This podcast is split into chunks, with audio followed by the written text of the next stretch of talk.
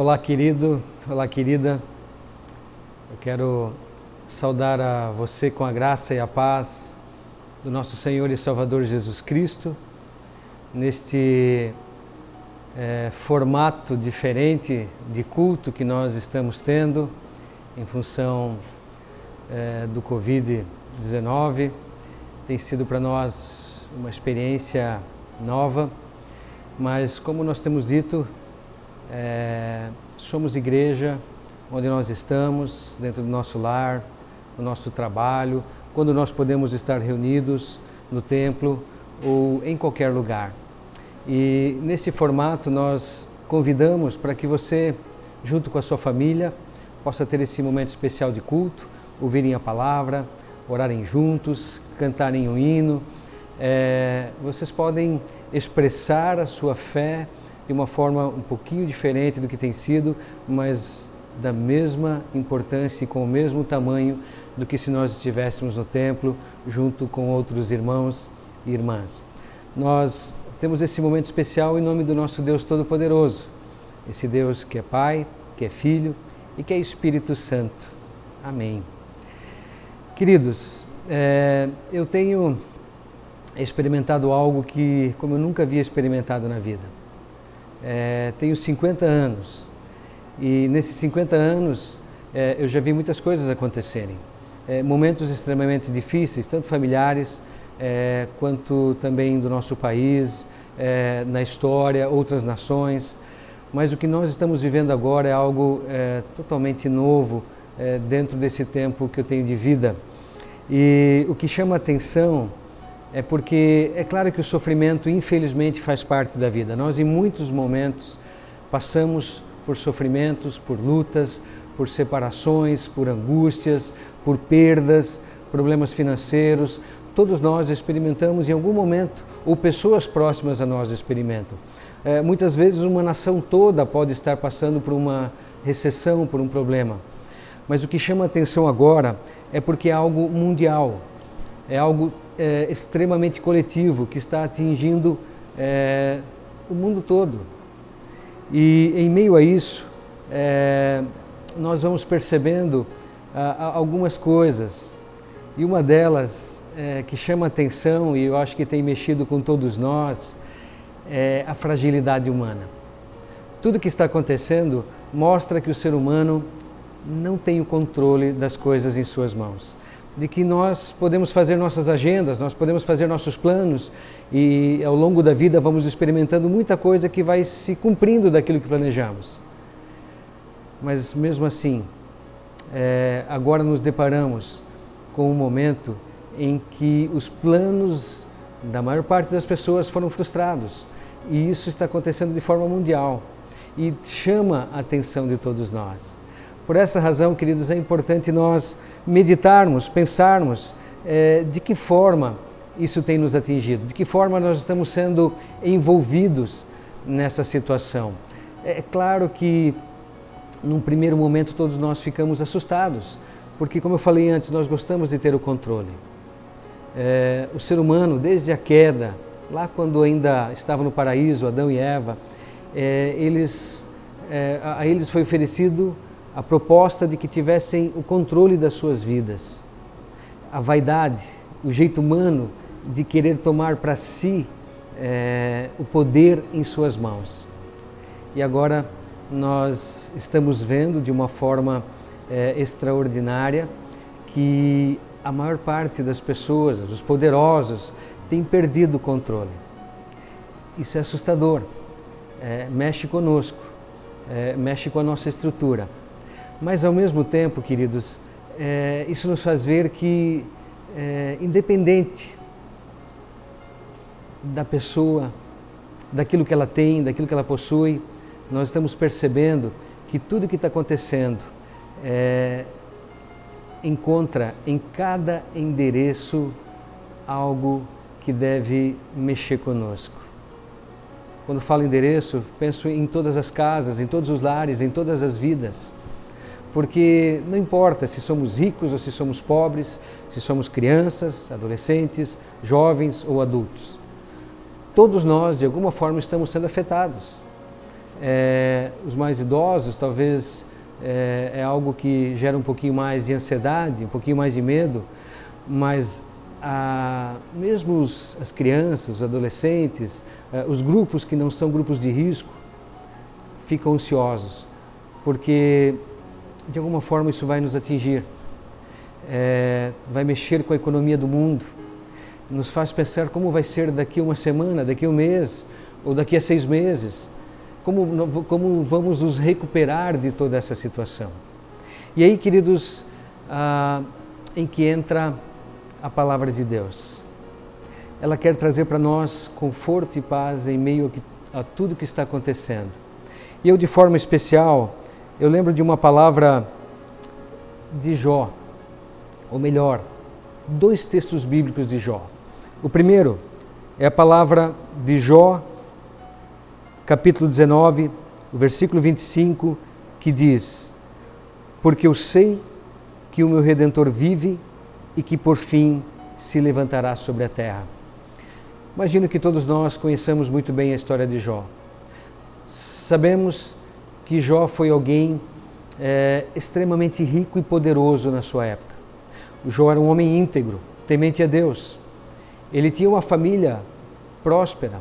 Os seus filhos faziam festa semanalmente, é, vivendo alegremente tudo o que possuíam.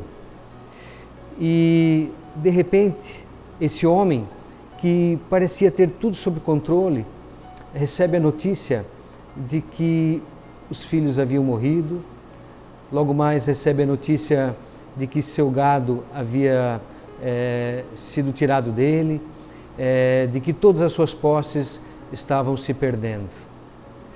Isso aconteceu porque o diabo é, disse para Deus que Jó ele vivia em paz pelo que possuía, pelo poder que ele tinha, pelo controle que ele podia exercer, pela prosperidade que tinha em seu lar, em sua casa e sua família.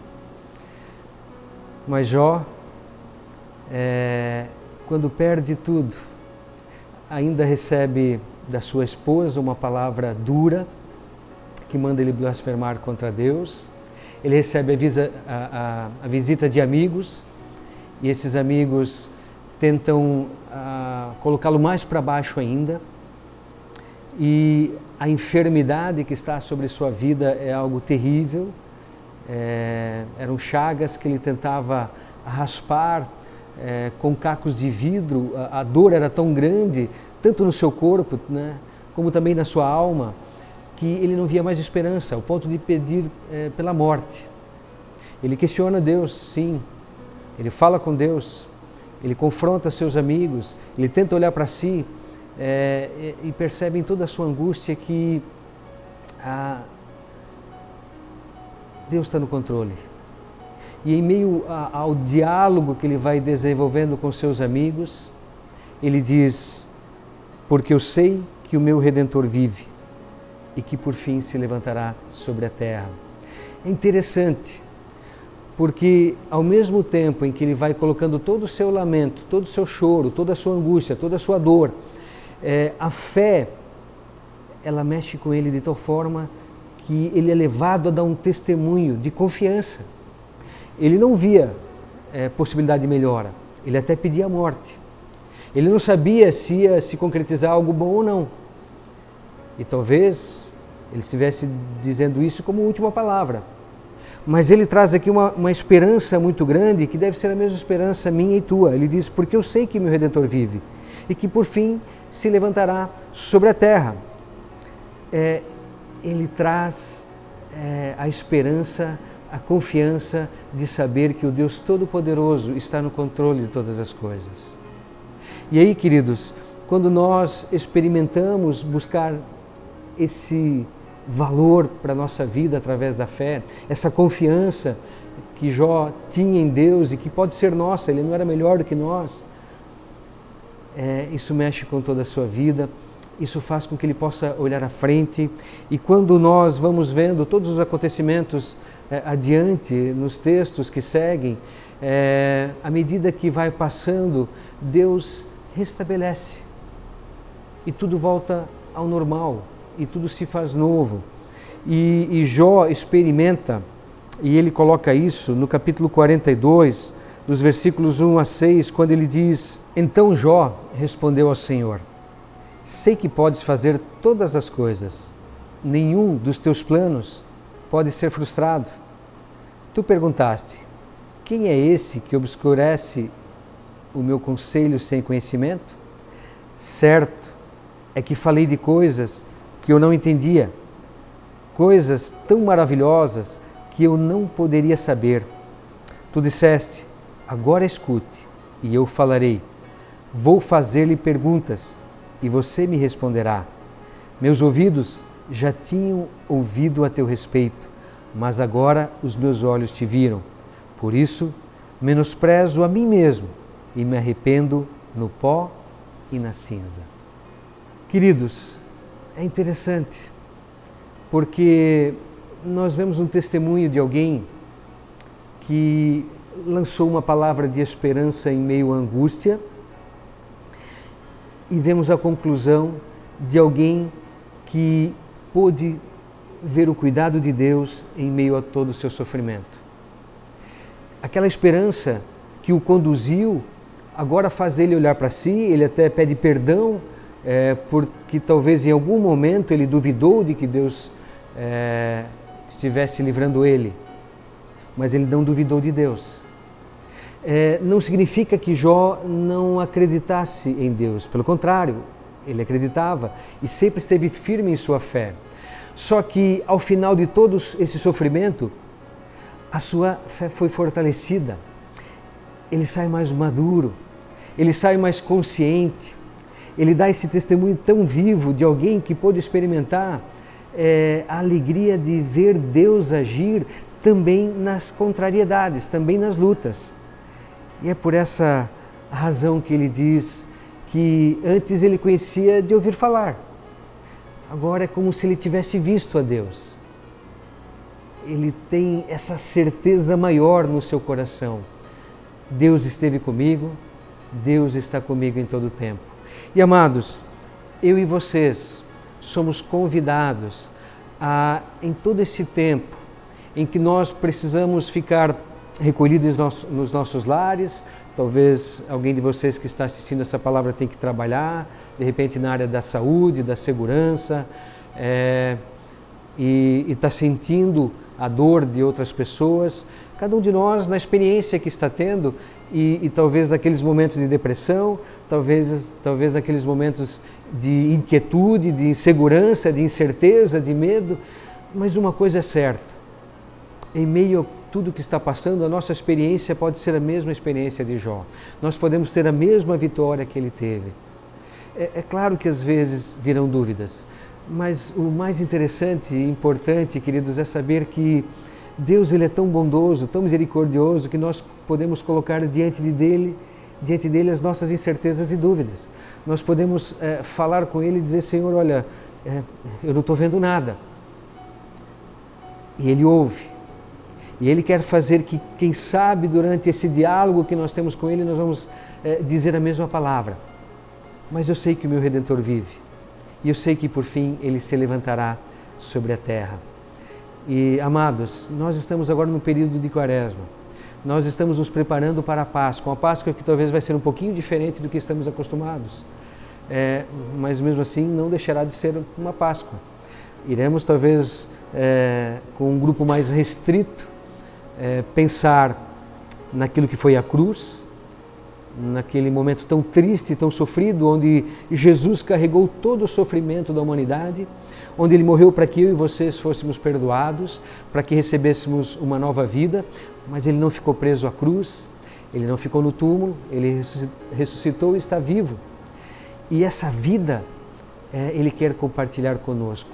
E esta segurança de saber que cremos em Deus vivo é o que deve agora trazer paz ao nosso coração, para que eu e vocês possamos, daqui a um tempo, olharmos para trás e podermos dizer como Jó: Antes eu conhecia de te ouvir falar, agora de contigo estar, de estar na tua presença, de estar mais próximo, mais perto de ti. Eu convido para que, junto com a tua família, ou quem sabe sozinho, curva a tua cabeça. Nós queremos orar nós queremos falar com Deus e pedir que Ele nos abençoe. Pai querido, tu sabes como está o coração de cada pessoa que está ouvindo essa mensagem. Tu sabes o que tem se passado na vida de cada um. Tu conheces, ó Deus, as angústias, os medos, as inseguranças, algo que agora é, podemos entender que não é só nosso. Existe toda uma nação, existe todo um mundo passando pelo mesmo ou pela mesma situação que nós estamos enfrentando. E Senhor, certamente muitos estão nessa angústia e nesse medo.